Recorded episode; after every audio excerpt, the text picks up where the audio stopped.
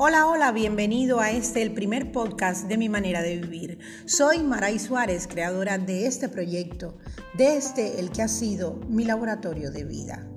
¿Te has preguntado alguna vez por qué la tristeza dura más que la felicidad?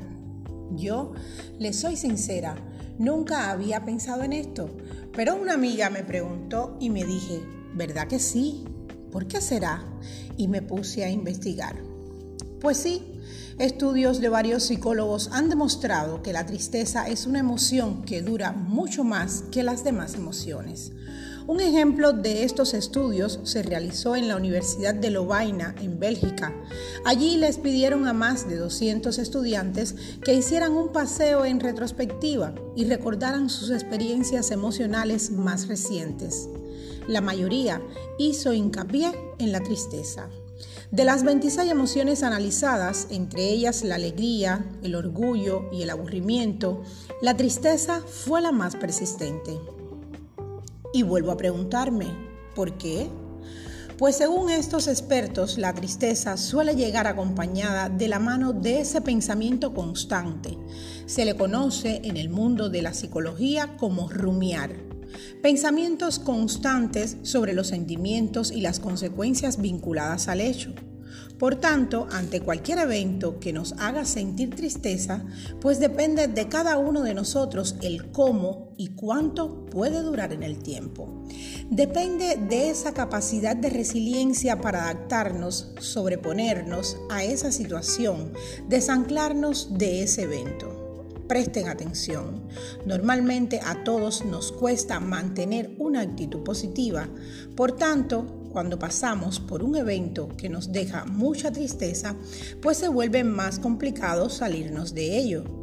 Cuando nos enfrentamos al día a día y los problemas y preocupaciones nos inundan, tenemos la percepción de que la felicidad y la alegría son bastante efímeras, mientras que la tristeza sienta casa y no da muestras de marcharse.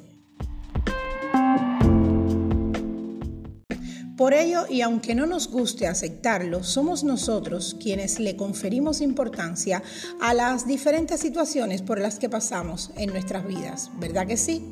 Y en base a la gravedad del evento, dejamos que influyan más o menos en nuestro estado de ánimo. Si somos capaces de controlar nuestro pensamiento y aprendemos a dejar ir, eso que hoy todos conocemos como soltar una palabra de moda y bienvenida a la moda, podemos hacer que la tristeza dure mucho menos. A vivir anclados a la tristeza.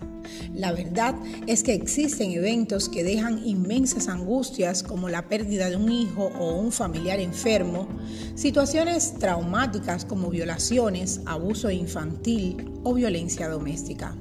Pero la vida es una gran paleta de colores y salir a flote, matizar colores, es saber dar un sentido a ese seguir adelante. Hace poco veía una conferencia de Valeria Chawal, psicóloga, actriz, comunicadora de televisión, sobre resiliencia, una clase magistral gracias a Unity en español y su curso de verano sobre el flow, el fluir de la vida.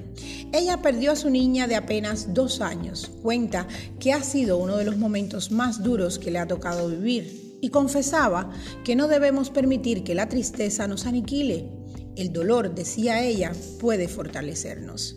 Si desarrollamos la resiliencia, tenemos la capacidad de sanar lo que no se puede curar. Y quiero terminar con esta cita textual de esta admirable mujer a propósito de la muerte de su pequeña.